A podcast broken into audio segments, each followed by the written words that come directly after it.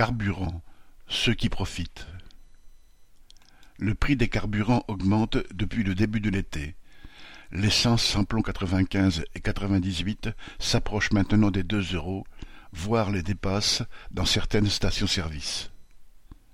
La première ministre Elisabeth Borne a déclaré mercredi 23 août, citation, On ne s'attend pas à avoir une flambée des prix des carburants dans les prochaines semaines. Elle s'appuie sur les promesses des distributeurs qui se sont engagés pour certains à bloquer le prix du litre à deux euros en 2023. Les prix seraient donc gelés à la hausse. La hausse est cette fois-ci expliquée par celle de la demande due aux départs en vacances et par une diminution de la production de l'Arabie saoudite. Tout cela joue un rôle, mais il y a aussi et surtout les profits empochés par les raffineurs et les spéculateurs. Ainsi, un gestionnaire de fonds expliquait dans le journal La Tribune du 28 juillet qu'il y a, citation, une distinction extrêmement importante que tout le monde doit garder en tête.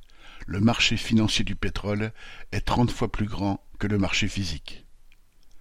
Quand un automobiliste fait le plein, il remplit surtout les poches des rois du pétrole et de la finance. Ignace Rabat.